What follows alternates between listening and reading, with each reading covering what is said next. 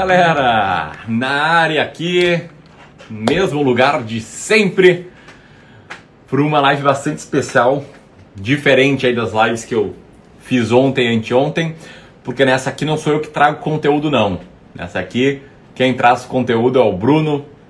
O Bruno é, é não é o Bruno meu sócio, o Bruno é um aluno aqui do Clube do Valor, é um aluno de destaque, que eu vou bater um papo, vocês vão conhecer um pouco melhor a história dele, onde é que ele estava, onde é que ele está agora, e vão entender uh, também quais são as dúvidas deles e se as dúvidas dele te ajudam, né, são as mesmas que a sua, para que você tome melhores decisões de investimento. Já vi a galera surpresa, né? Uai, você aqui de manhã? É, não é a regra, a regra é todos os dias às 19 horas, mas sempre que eu conseguir nessa semana, eu vou dar uma passada aqui no final da manhã, às 11 horas, para bater um papo aí com um aluno, com um case de sucesso, que eu tenho certeza que é outra forma de ensinar, é outra forma de ajudar vocês a investirem com muito mais clareza na bolsa de valores, ajudar vocês em todas as etapas necessárias do, do método dobrar para que vocês consigam ter clareza, saber quais vocês comprar, quando comprar e quando vender.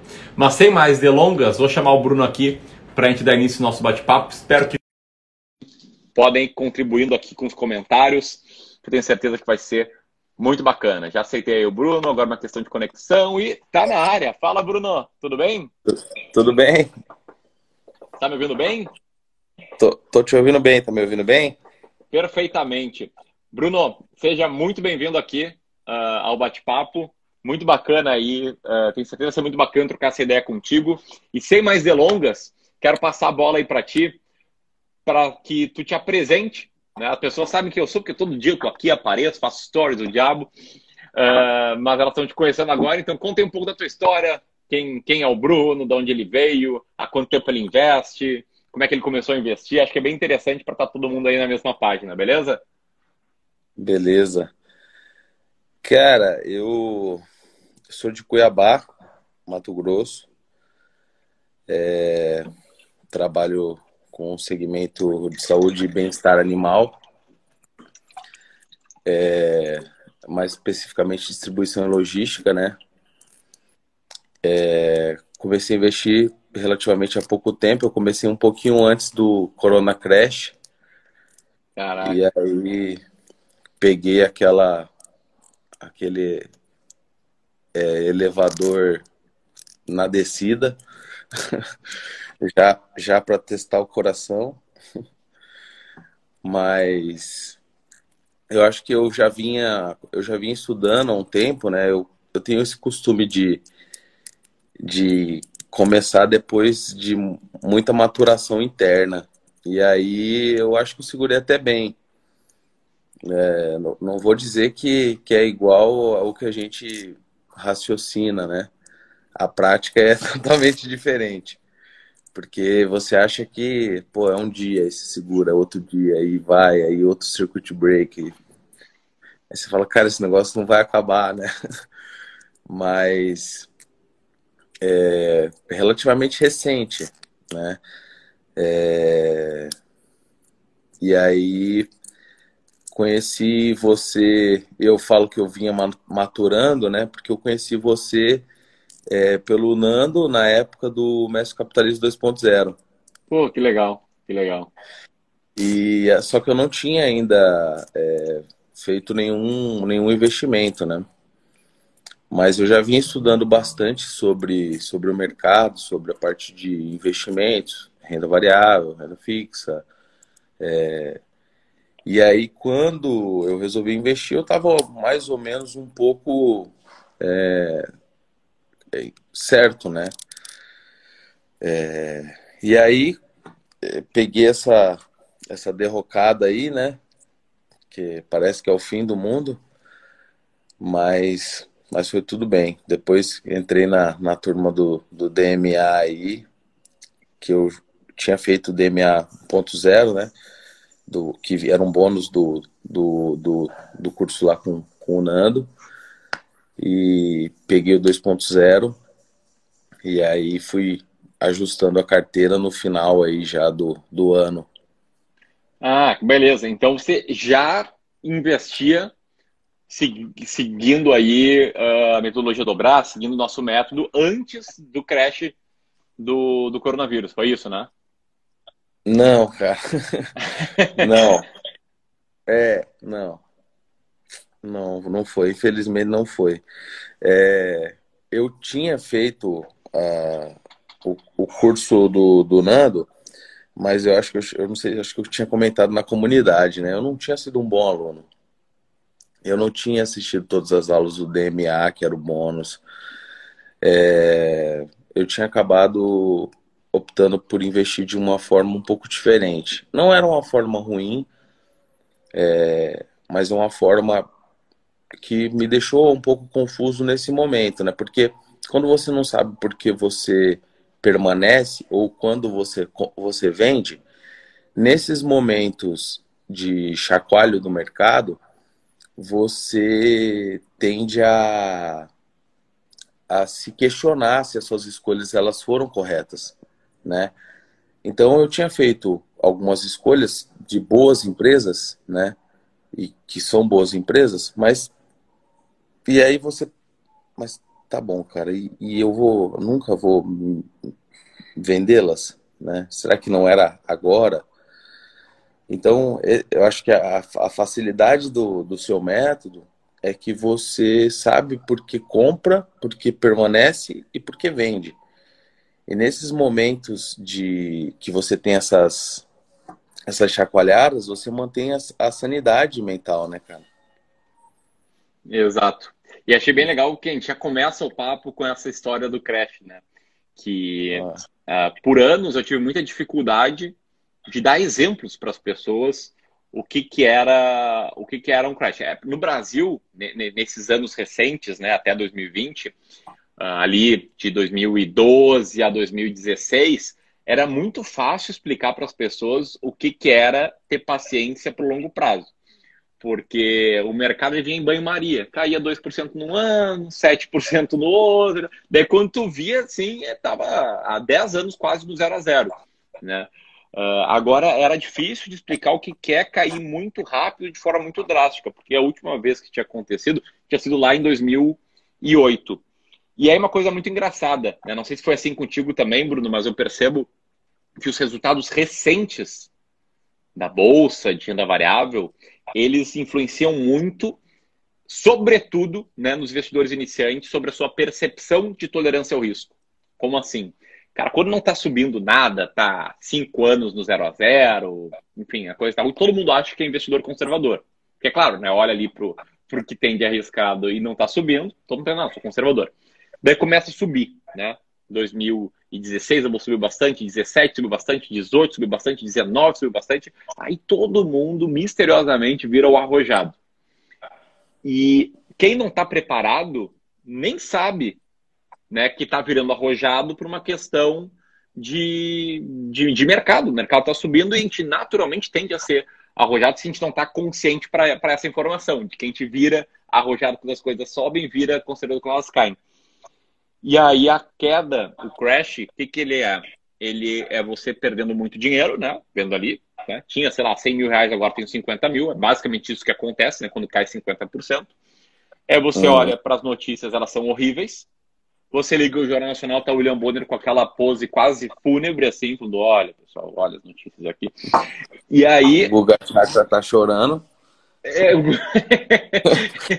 os caras chorando ao vivo. E, e, cara, o pior é que quando tem crise grande, a gente está sofrendo, né? Muitas vezes.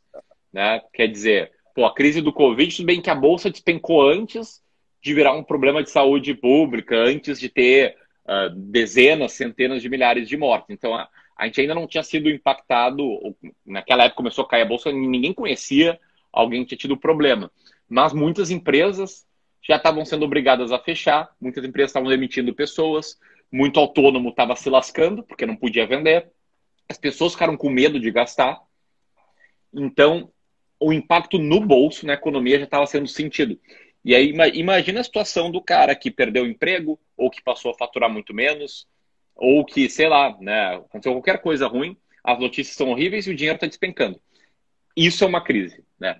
É, é, é, esse furacão que é uma crise, e aí, tu falou o ponto perfeito, Bruno o cara despreparado, ele não vai não vai ter convicção no que ele está fazendo. É, eu tô todos os dias aqui dando esporro em quem quer pedir uma diquinha. Ah, o que você acha dessa açãozinha aqui e tal? Eu falo, cara, o que, que adianta eu te falar? Às vezes eu até falo, ah, tá barato, temos no fundo e tal. Mas o que, que adianta? Quer dizer, se eu não responder e. Cara, não consigo responder, recebo centenas de perguntas por dia. Se eu não responder na próxima vez, você nem vai saber se eu vendi ou não, nem vai saber se eu acho uma boa ou não, nem sabe por que eu acho uma boa ou não. Né? É, é que nem perguntar, pô, sei lá, qual comida você gosta? Eu falo, cara, eu gosto muito de churrasco com chimichurri. E a pessoa é alérgica a chimichurri, sei lá. Tipo, tem que ter sua própria realidade é, envolvida em jogo. Então, muito bacana se puder contar mais como é que foi é, esse caos aí, a querer sua carteira despencar enquanto as notícias estão ruins, quando você não tem convicção na estratégia. Como é que foi passar por tudo isso? Como é que estava te sentindo é. nessa época aí? Cara, e você vê que a gente só faz cagada, né? É, Desculpa, eu tava, eu tinha, eu tinha, eu tinha boas empresas, né? Eu vou até falar algumas aqui, acho que não é recomendação, a galera sabe. Eu, tá, eu tinha, por exemplo, Itaúsa, né? Que tá, por exemplo, no, no várias vezes no ranking do, do Décio Bazinha aparece, né? Eu tinha a Ambev, que é uma empresa sólida, né? Não é uma empresa que vai quebrar da noite para o dia, uma empresa que tem muito, muito caixa, né? É, tinha a VEG, né? Que era uma empresa que todo mundo falava que era, que era cara, mas era uma empresa com fundamentos muito fortes. E, enfim, caindo, caindo, caindo. Tinha alguns fundos imobiliários também, mesma coisa. Você é, se você não sabe por que, que você compra, por que, que você segura, por que, que você vende, né? Você fica naquele negócio, rapaz, mas e agora a vacância aumenta, financeira e física, né? E o que, que vai virar disso aqui? E, enfim. E aí, cara, você vê, eu quando a, bateu no, no fundo, né? E a, a VEG começou a subir, ó a cagada. eu peguei e falei, cara, a VEG bateu aqui já praticamente preço pré, pré-corona, né? Eu vou, eu vou vender um pouco das VEGs e vou rebalancear nas que estão aqui para baixo, né? Cara, a VEG foi agora 90 e, 90 e poucos reais e, e tem empresa que ainda tá com preço nem recuperou pré-corona, né? E, e, aí depois quando eu comecei a fazer o, o DMA e terminei estava já um pouco mais avançado, eu fui fazendo, a, você fala, né, dependendo de como que, se você tem, é, tem algumas formas que você sugere ali para fazer a mudança da metodologia, né, e aí eu fui, fui fazendo sem muito é, fígado, né, aos poucos eu fui vendendo e, e, realocando e acertando a, a carteira dentro do, do método. Mas a gente acha que sabe o que, que vai acontecer, né? Não, essa aqui já bateu o topo. Então eu vou agora vender um pouco para porque aquela linda eu vou acertar agora a volta da, né? Eu ganho um pouquinho ali. Na verdade não tem nada disso. A gente não sabe o que vai acontecer, né? A, a empresa que eu achava que eu ia na época é, ter um gradezinho um pouco maior. É, tá parado até hoje. E a VEC tá 90, quase 100 reais. Então, é, por isso que eu acho que é importante. Se você tem um método claro, é, desculpa se estiver aparecendo um latido aí, porque. Ah, nem, nem te preocupa. Ah, se você tem um método claro, cara, você não se importa muito com, com, com isso, né? Mas eu acho que foi muito importante, cara. Assim, eu costumo dizer o seguinte: é, é, apesar de tudo, a gente fecha o ano basicamente positivo, né? É, foi uma crise atípica perante as outras crises, porque tem crises que passavam anos, né? Então, a primeira coisa que eu, que eu, que eu tirei desse Corona Crash, né? Pode ser que a próxima crise não passe tão rápido. Pode ser que ela dure mais, né? E não adianta a gente ficar achando que não, é, em três meses a bolsa começa a ganhar recuperação de novo. Não é isso. Né? Isso, é, a Corona Crash foi atípico até nesse ponto. Porque a gente olhava as outras crises, às vezes era cinco anos caindo de lateral assim. Você ia ver, estava 40%, 50%, 60% do topo, mas você veio derretendo, sangrando devagarzinho. Entendeu? Então não tem esse negócio, cara. Agora, se você tem uma estratégia mais clara, você vai seguindo a estratégia, né? Você compra, segura e vende. No, no momento de rebalanceamento, você rebalanceia. No momento que você precisa é, é, nos próprios rebalanceamentos, que se você tiver que aportar, você aporta, se você tiver que tirar alguma empresa ou incluir, você inclui, tirou inclui, e te mantém isso muito, é, muito sóbrio, né? Sem você precisar ter que acertar alguma coisa, que na verdade é o seguinte, é, se a galera, todo mundo fala acertar, se tá todo mundo bilionário, né? É, essa é a verdade. Ninguém sabe, cara. Cara, muito bacana, Bruno. Deixa eu quebrar o protocolo aqui. Geralmente tem umas perguntas em mente, né, que eu sempre faço. Ah. Mas isso aqui, isso aqui eu não faço geralmente, tá? Mas, cara, parece que eu tô conversando com outro educador financeiro aqui. A, a, a clareza com que tu tá expondo a tua linha de raciocínio, a tranquilidade que tu tem de falar das coisas, a, a, a senioridade de falar da diferença entre as crises, que não dá para saber né, o quanto tempo vai voltar. E era a pergunta que eu mais recebia assim, ali em abril, março, maio, era, Ramiro, quanto tempo vai demorar para voltar? E aí eu fiz uma tabelinha. E eu mostrei todas as grandes quedas da Bolsa. E mostrei que tinham vezes que voltava em um ano, vezes que voltava em seis meses, em dois anos, e vezes que demoravam sete anos para voltar. Para falar, cara, não sei, mas volta. Em todas voltou. Uh, mas muito bacana, assim, uh, te ouvir. Uh, ouvir, né, ouvir isso de um aluno de uma pessoa que, como tu falou, não trabalha na área, né? Trabalha ah. aí numa área totalmente diferente. E, e, cara, fico felizão, assim, por méritos são todos teus, tá? Mas por ter contribuído um pouco uh, nessa tua jornada. E porque o que eu vejo é um cara que a, a o que, que é? Foi março, a gente está em janeiro, então há 10 meses estava bem desesperado, bem nervoso, bem ansioso em relação aos investimentos e hoje tenho certeza que se vi, viesse uma nova crise, estaria em plena tranquilidade, consciente do que está fazendo, seguindo o plano, com um plano claro. Então tá de parabéns. Eu quero saber se tu tem alguma dúvida para tirar aqui. Mas muito bacana a tua exposição até agora.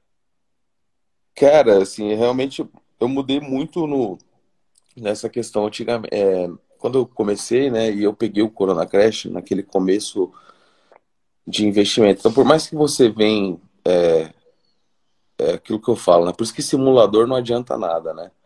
Você precisa ter o dinheiro ali e, e sentir a, a, vol, a, volatilidade né, do mercado, que é, faz parte você sentir a queda e é o que você sente com a queda, e você sentir a alta e o que você sente com a alta, né? É, quando é, eu comecei, eu ainda estava, o mercado ainda não estava na derrocada, né? Foi um pouquinho antes do Corona Crash. Eu comecei ali para final de, fe... de janeiro, começo de fevereiro. Então eu vinha praticamente no pico ali do negócio, né? E cara, aquele negócio de você ficar olhando o tempo todo carteira, de você ficar olhando o tempo todo cotação, assim, e a sensação que eu tinha era que aquilo tava me fazendo muito refém, né? E você é um negócio que te te faz mal, cara. Eu me sentia mal de ficar o tempo todo olhando aquilo ali, mas ao mesmo tempo, quando você se dava conta, você estava de novo com o aplicativo olhando a carteira. Porque na verdade é muito fácil hoje em dia, cara. Antigamente a galera para acompanhar a carteira montava uma planilha de Excel e tal. Não era qualquer pessoa que ficava fazendo esse monitoramento. Hoje em dia, cara, o aplicativo você abre ali, ele te fala que você tá assim, assado, te dá uma cotação na hora, é um negócio. Essa velocidade da informação de hoje em dia é algo que tem suas vantagens, mas para a questão mental, se a gente não tiver é, muita clareza no que a gente está fazendo, muita preparação é, mental, a gente começa a se atrapalhar. E começou a atrapalhar até na, na, na, na minha atividade principal, né? Porque eu não sou, eu não vivo no mercado financeiro. E quando eu vi, eu estava é, no intervalo de uma reunião, no intervalo de alguma coisa, me preocupando com o que estava acontecendo no mercado. Não faz sentido nenhum, cara, né? Então, é, hoje, por exemplo, eu acho que, sei lá, acho que deve fazer umas três semanas que eu não, não sei como é que tá o mercado. É, cara, muito legal. Eu não sei, cara. Inclusive, acho que a, até esses dias eu tava. É, assustei, né? Me falaram a cotação de uma empresa que eu, eu lembro que tava, tava na minha, tá na minha carteira. Falei, que? Não, cara, essa empresa tava tanto. Não, tá, tá, tá. Falei, meu Deus do céu, andou demais, cara. Assim, é, é o famoso baque, cara. Você não, você não vê o negócio. É, e antigamente era 24 horas, cara. Sei lá, dava um tempo, abria o aplicativo. E tinha mais de um, né? É, é, um, um que é assim, outro que é assado, um que era é, um negócio meio alucinante, né, cara? Muito bacana. Deixa eu pegar esse gancho, Bruno, para falar para quem está nos assistindo, quem for nos ouvir depois, que essa é uma lição fantástica, né? A não ser que você trabalhe no mercado financeiro, aí tá desculpado, e ainda assim tem algo a falar sobre isso. Você não pode, não pode depender de acompanhar o mercado diariamente. Nem depender, nem ter esse vício de acompanhar. Né? Depender não dá, porque você tem que focar no que você faz bem, no seu trabalho e no que você gosta, na sua família, seus valores, etc.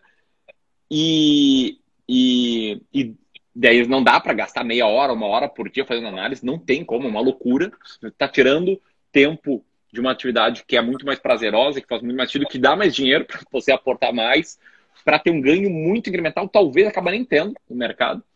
E ter serviço também é outra coisa que não dá, porque vai te fazer tomar más decisões.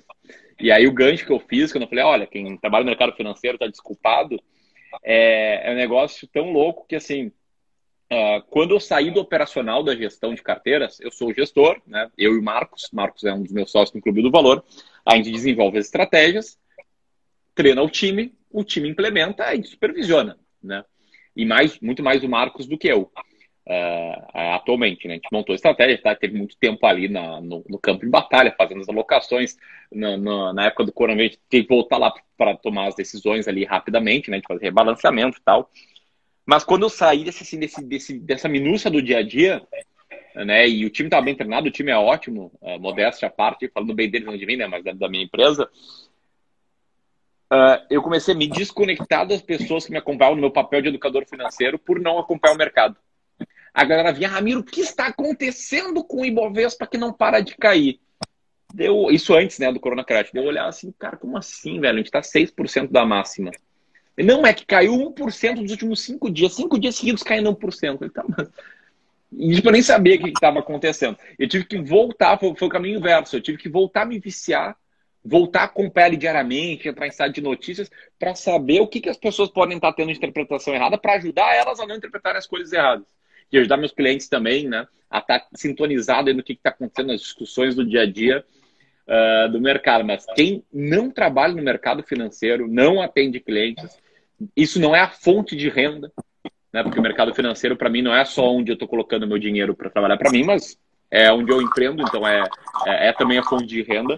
Não faz sentido nenhum tá aí acompanhando o dia a dia do mercado. Então, eu queria pegar esse gancho nesse comentário aí, muito bom, que tenho certeza que muitos alunos estão nessa jornada, né? estão, nessa, uh, estão nessa migração para se desplugar total desse dia a dia do mercado, que, que é difícil, né, bicho? É, é, é, um caminho que é quase, sei lá, curar um vício, curar o tabaco. Eu não sei como é não, que é, mas... você não fuma, mas assim, deve ser que nem curar um vício, né?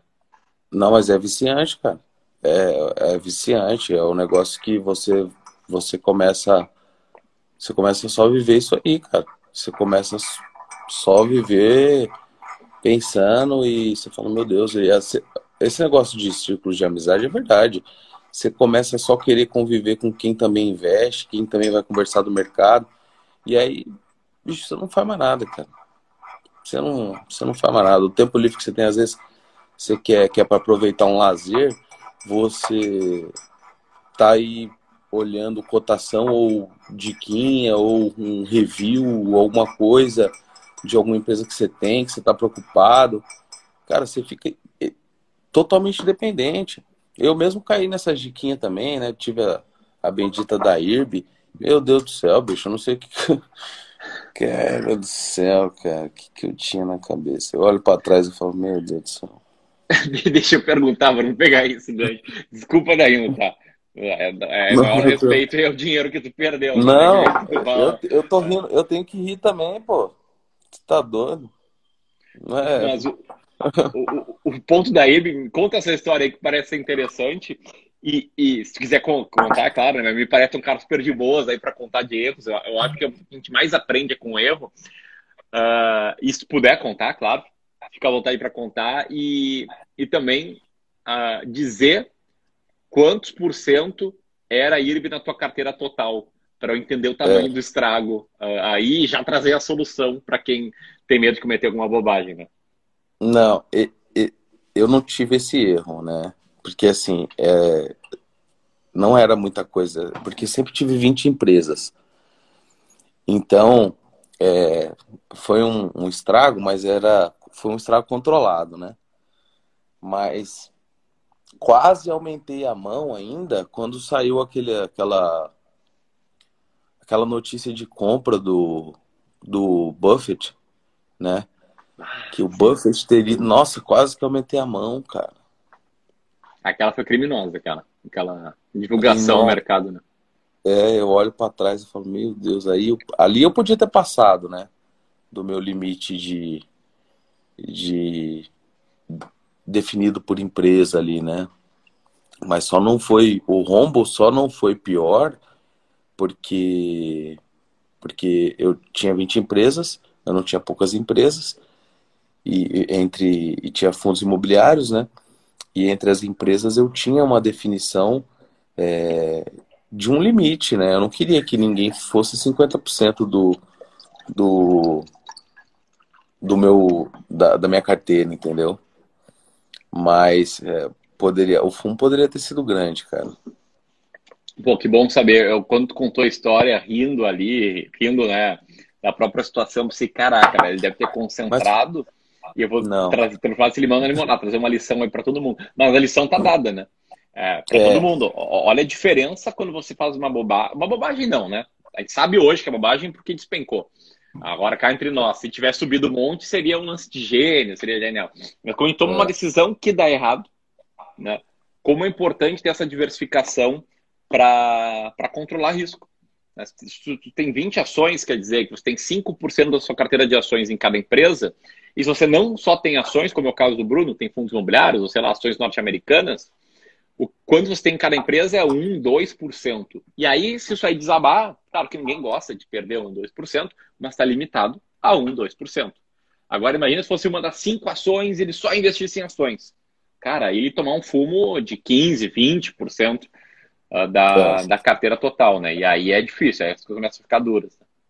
Eu tive é, pessoas muito próximas que tiveram problemas, por exemplo, com Cogna, né? E era 50%, 60% da, da posição. É, foi um, um baquezinho pesado. E aumenta a mão quando o Alasca entra, né? Porque o, se o Alasca entra, então eles sabem o que estão fazendo. É, tudo bem, mas eles podem até saber. Você vai ficar ali cinco anos esperando ela, ela descer, andar de lado, seu dinheiro ali. É, você tem a mesma re resiliência que eles, né?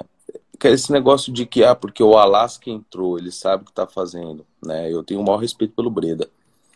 Mas, cara, é, é outra ideia. É, não tem como você ser.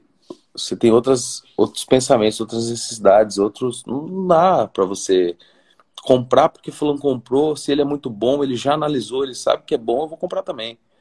Não, cara, não é assim que funciona. Exatamente. E até aí é um ponto, né, de destaque. Por melhor que o investidor, que o gestor seja, ninguém é perfeito, né? É. Uh, e, e, outra, nem sempre as coisas acontecem como a gente planeja. Uh, o Buff já fez várias compras que despencaram, que foram mal. Recentemente teve a Heinz, por exemplo. É. Foi uma compra que não se mostrou né, uma compra de sucesso. O Breda também tem maior respeito e, para mim, ele é um dos grandes educadores. Eu sinto falta lá das lições dele de investimentos no Twitter. Nunca mais vi, acho que ele tá mais. Mas já também o que. Uma... Eles querem é... dar um, uma diminuída, né? É uma Mas pena, eu... porque um grande educador, embora seja gestor, o que ele fez para a educação é. financeira É, é, eu acho fantástico. E ainda assim, é, é, é, assim, tem esse ponto de que grandes investidores podem errar, né? Muitas ações, eu não quero me comparar com Breda, tá? Tipo, nunca teria essa pretensão. Tá? Tem muitos bilhões de patrimônio sob gestão, tá mais tempo do que no jogo, mas a gente também erra um monte. Segue a estratégia lá, compra as 20 ações, tem muitas que caem, né? Uh, e aí o importante é ter essa diversificação, é ter esse ponto muito, muito bem, essa, esse portfólio muito bem construído, sabendo o que você está fazendo, né? sabendo como reduzir os riscos. E outra coisa, que é a convicção.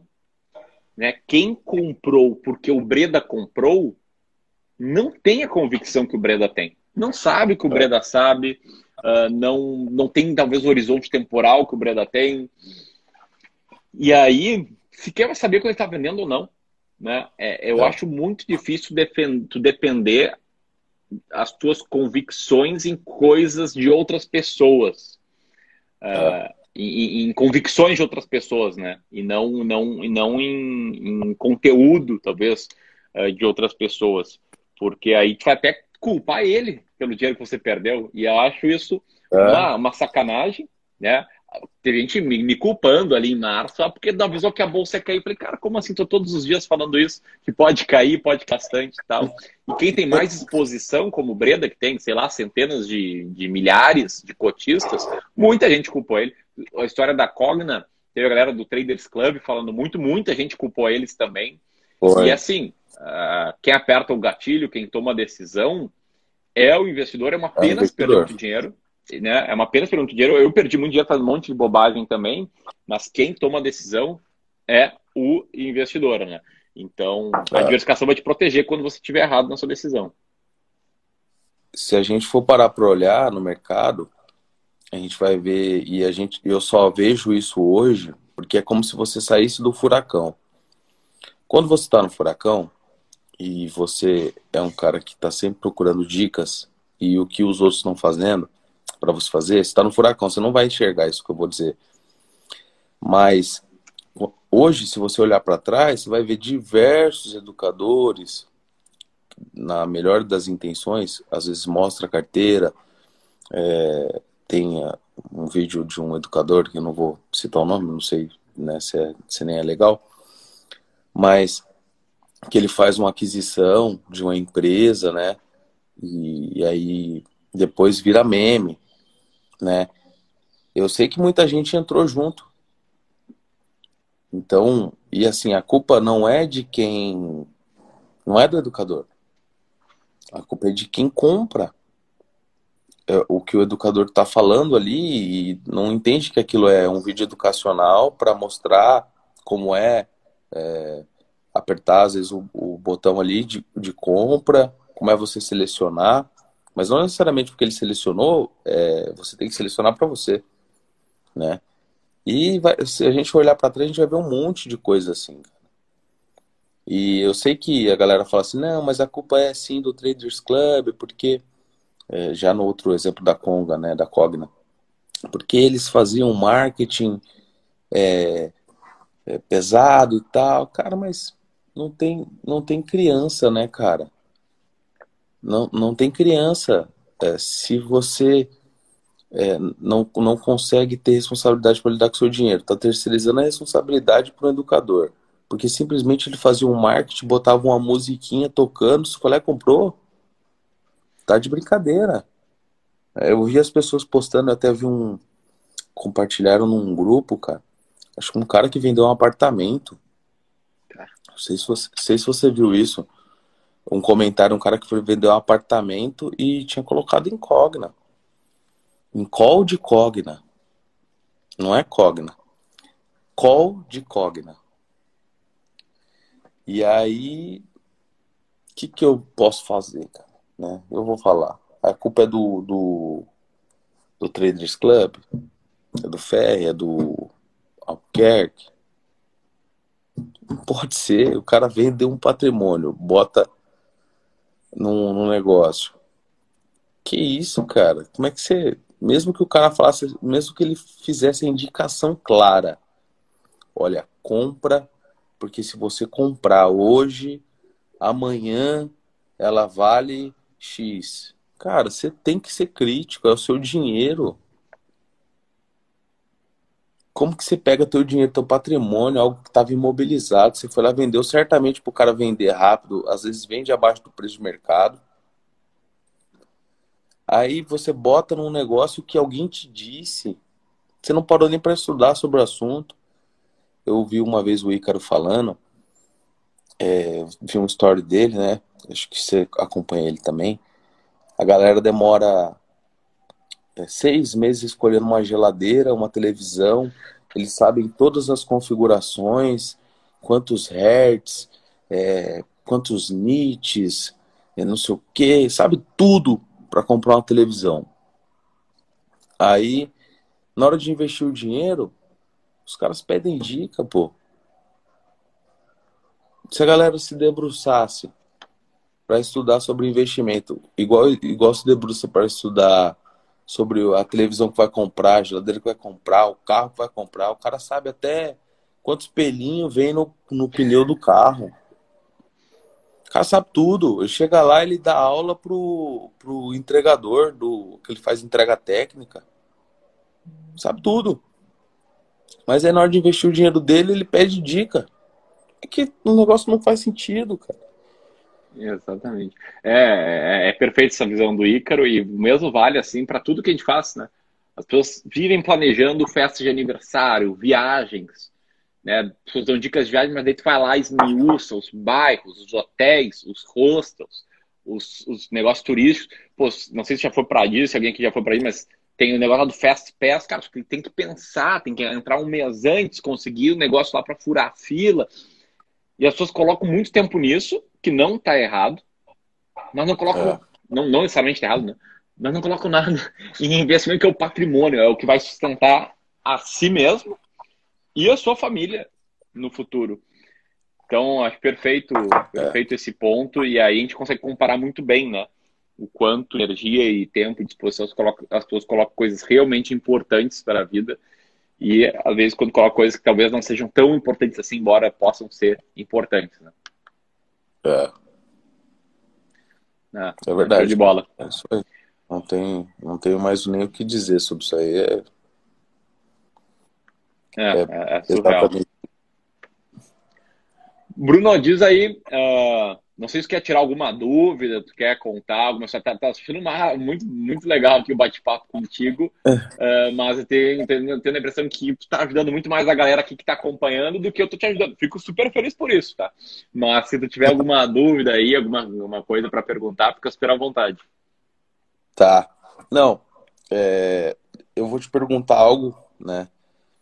Na estratégia Buber, você faz uma diversificação de 50% do, do, do patrimônio em ações americanas e 50% em ações brasileiras. 20 ações a gente escolhe pelo, pelo ranking do Clube do Valor lá, que você disponibiliza para a gente. É, hoje você usa o IVVB11, né? É, com essas com essas possibilidades de, de novos ETFs chegando, é, você pensa, talvez, em de repente usar uma outra ferramenta à disposição? É, você já chegou de pensar nisso e talvez não tinha a disponibilidade disso aqui? É, que, que, como que é que você analisa isso? Eu sei que a chegada de novos ETFs é, é importante para nós. Nós temos muito pouco comparado aos Estados Unidos, né? Mas para uhum. a estratégia do, do Clube do Valor, assim, que os alunos acabam seguindo, que, que você acha que, que, que vai ser essa, essa chegada de novos ETFs? A BlackRock diz que vai abrir vários, né? Você é, pensa em, em, de repente, na parte de ações americanas, é, fazer o, um investimento por uma outra, uma outra ferramenta aí ou não? Muito boa, excelente pergunta. E eu vou responder sobre dois vieses, tá?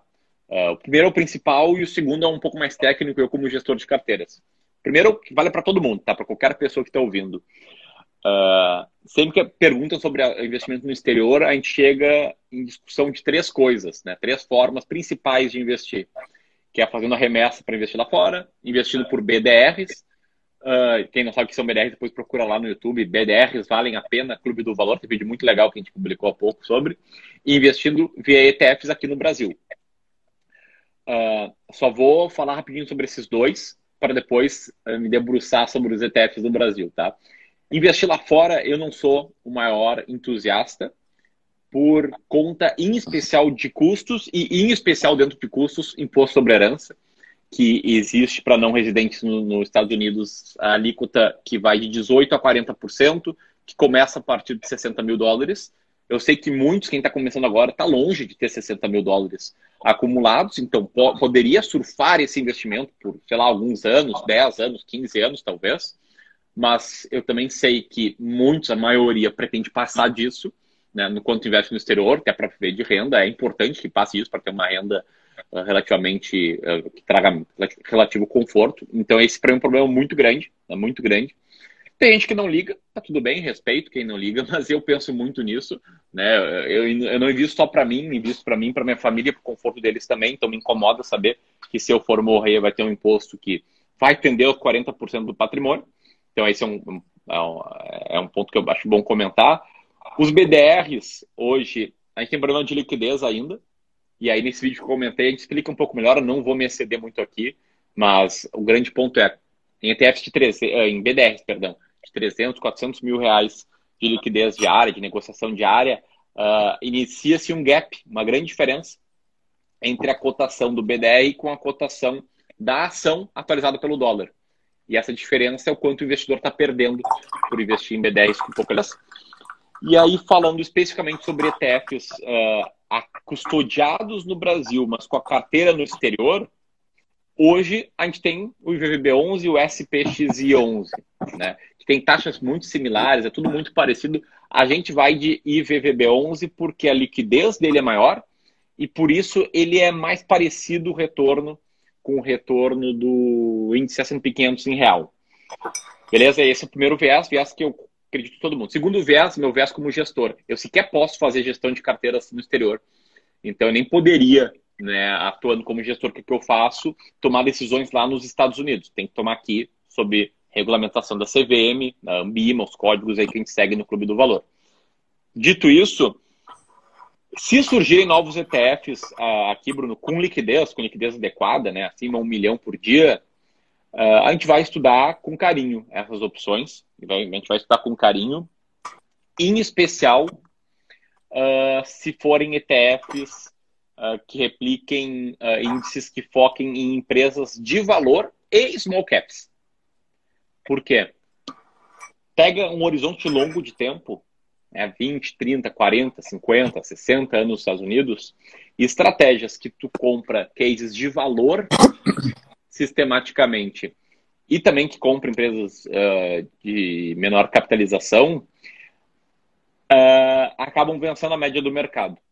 Né? O, o, tal método Clube do Valor, que eu ensino no Descomplicando o Mercado de Ações, que eu vou mostrar, aliás, né, enquanto está rolando esse bate-papo no Investir em Ações na Prática, ele é justamente o método para você comprar também small caps, não é focado em small caps, mas entra nos small caps, e cases de valor. Então, se tivesse uma forma de facilmente, com dinheiro custodiado no Brasil, replicar estratégias similares, eu estudaria com muito carinho. Né? Uh, pelo menos incluir. Talvez, não, não sei se substituir 100% um pelo outro, mas incluir na carteira. Enquanto não surge, essas outras duas opções, BDRs e investir direto lá fora, para a gente, aqui no Clube do Valor, nossa visão, nossa visão de mundo, são duas visões insuficientes. Mas com novos ETFs, eu tenho certeza que vão surgir muitos nos próximos anos. A gente tem, não sei quantos, tá? Eram 17 eh, quando eu regravei as aulas do DMA, eh, mas faz aí alguns meses, então deve ser uns 25, sei lá. A gente tem muito pouco ETF. Nos Estados Unidos tem milhares de ETFs, né, para ter uma comparação. A gente não deve chegar a 30, lá tem milhares. Uh, então tenho certeza que isso vai crescer muito, vai ser muito bom. E todo mundo vai, vai, vai sair ganhando. A gente vai estudar com muito carinho ETFs aí de, de cases de valor. Né? Legal. É, tem ETFs realmente de, de case de valor, né? Nos Estados Unidos, a Vanguard, a BlackRock, eles têm esses ETFs de value que eles chamam, né? Tanto para empresas médias, pequenas, grandes. Então, de, eu acho que eu, não tem como a gente ficar muitos anos mais sem essas opções aqui. Eu acho que o mercado brasileiro vem crescendo, né? Os investidores cada vez mais aumentando. E a própria BlackRock deve ter visto isso e por isso que anunciou que vai é, abrir novos ETFs, né? Eu acho que realmente vai, vai ser interessante. Eu estava olhando, é uma forma de exposição realmente interessante é, essa questão do, dos ETFs de valor, né? A, até para é, casa muito bem com a estratégia, né? Se a gente olha realmente o, o performance e isso dos ETFs norte-americanos, né? É, apesar de nos, na última década eles estarem performando um pouquinho abaixo, que é normal, né? É, mas quando a gente puxa num horizonte de 30 anos, eles performam mais acima do índice. Exatamente. Quanto maior o prazo, mais tende a performar é. acima do índice. Né, nessa década aí, realmente, cases de valor estão indo mal nos Estados Unidos, mas é normal, faz parte do jogo. E lá, essa variabilidade é maior ainda do que no Brasil. Né? No Brasil foi raro períodos de 10 anos. Acho que no, dos backtests que a gente tem, que são quase é, quase 30 anos, não, são 25 anos, né? Tá no meio, meio termo entre 20 e 30 anos. Não teve nenhuma década em que cases de valor perderam, mas nos Estados Unidos isso é um pouco mais comum. O mercado lá é mais, é mais sofisticado, uh, tem muito mais empresa, enfim, isso acaba, acaba acontecendo um pouco mais, né? É verdade. Legal. E, enfim, tá, tá respondida essa. Se tiver outra, fica à vontade aí, Bruno. Tá. Tô achando muito legal no bate-papo aí. É, cara, é até difícil, né? Eu vi o pessoal perguntando aqui que curso que faz e tal, né? E teve gente que teve a coragem de pedir uma diquinha aqui, cara. é, é, mas no DMA, né? Apesar de eu só ter conseguido participar de uma mentoria ao vivo por correria, né? Erro meu, não, não tem nada a ver com, com o Ramiro e o Clube do Valor, o pessoal é sensacional. Mas na única mentoria que eu participei, a gente conseguiu tirar basicamente muitas dúvidas, né? Então acaba que assim, cara, é... não tem muito. É, é que a gente dificulta muito às vezes, né? Investir. E eu fiz isso, né? Então, aí parte de um momento que você acaba come, começa a simplificar as coisas e você. É, essas dúvidas elas são mais às vezes operacionais, e que foi o que eu perguntei na nossa última mentoria, por exemplo, questão de rebalanceamento, né? Três em três meses, uma vez por ano. Mas é, o curso ele é muito é, didático, né? É, e as mentorias ao vivo elas são bem satisfatórias para a gente é, tirar as dúvidas, né? Então eu, eu vim aqui mesmo para primeiro que é uma honra estar falando com você, né? É, para falar um pouco da minha experiência também, mas eu não não eu não consigo nem dizer que sobraram muitas dúvidas depois do, do DMA e de todo a, o suporte de vocês aí. Pô, que massa. Eu fico feliz em ouvir aí, Bruno. E, cara, te agradecer. Tu falou que é, que é uma honra e um prazer conversar. O prazer é todo meu. Eu fico muito feliz de bater um papo com o aluno, em especial, em especial, quando o aluno que já absorveu, já está aí formado, né? Muitas pessoas perguntam, cara, quanto tempo demora para aprender e tal? E eu não tenho resposta, porque varia de pessoa para pessoa. Eu, eu, Ramiro, demorei bastante para as fichas caindo, para ir amadurecendo mas fico muito, eu acho super comum, né, um aluno, sei lá, de alguma turma de seis meses, um ano atrás, ainda ter vários pontos de melhoria, pontos para crescer, mas fico muito feliz quando vejo um aluno que, tu é da turma de setembro, né, em é. três, quatro meses aí, já tem com esse nível de clareza, esse nível de tranquilidade, uh, e aí eu tenho certeza que, uh, independentemente da estratégia que for seguir, vai seguir os fundamentos, visão de longo prazo, diversificação, regras claras, gatilhos claros para comprar e vender, e aí a, a, consequência natural vai ser acumular um grande patrimônio, viver de renda, ter uma vida tranquila para você, para sua família, e tudo o que, o que o patrimônio grande pode trazer de bom aí na nossa vida. Então eu queria te agradecer muito aí, Bruno, até a galera até eu vi alguém perguntando, cara, com quem você está conversando? Devem achar que tu é um educador financeiro. Eu falei Não. que tá de alto nível o papo. Ah. Sigam aí o Bruno se ele quiser começar a fazer conteúdo, mas caso contrário, ele é só um investidor, uh, um investidor comum, uma pessoa assim como eu, como você, que, que investe aí uh, muito bem né, para o longo prazo.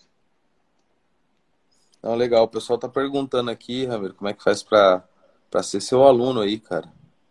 Aqui no, nos comentários aqui. Sei se você tem alguma turma do DMA para abrir, olha lá. Boa, a gente vai abrir sim. Uh, até para galera que não sabe, né, a gente está fazendo um evento nessa semana chamado Investindo em Ações na Prática em 2021, que é um intensivão. São aulas que são liberadas ao longo da semana. Foi liberada só a aula 1 até agora. E aulas completas, com exercício, com suporte do Clube do Valor.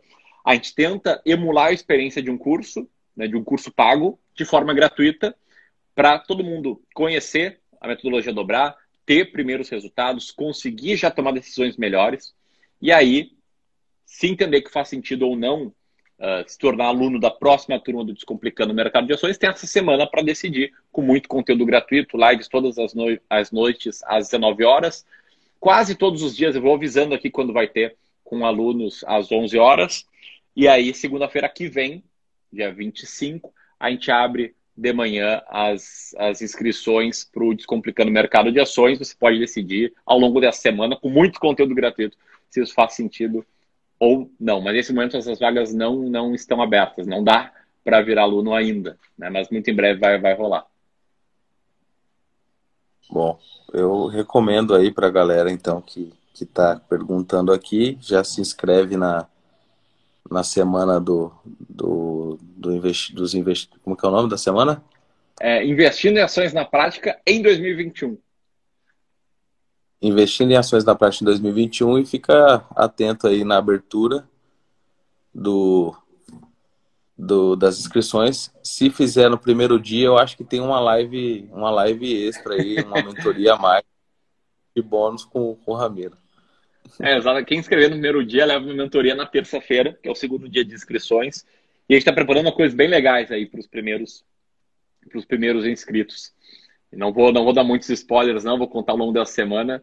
Mas, pô, Bruno, o papo foi tão bom que até o merchandising me ajudou a fazer aí. não, imagina. É que eu vi a galera tava perguntando mesmo aqui, cara. E toda hora eu falei, rapaz, eu acho que o Ramiro não viu. Mas é, aí falei, bom, vou, vou avisar o Ramiro.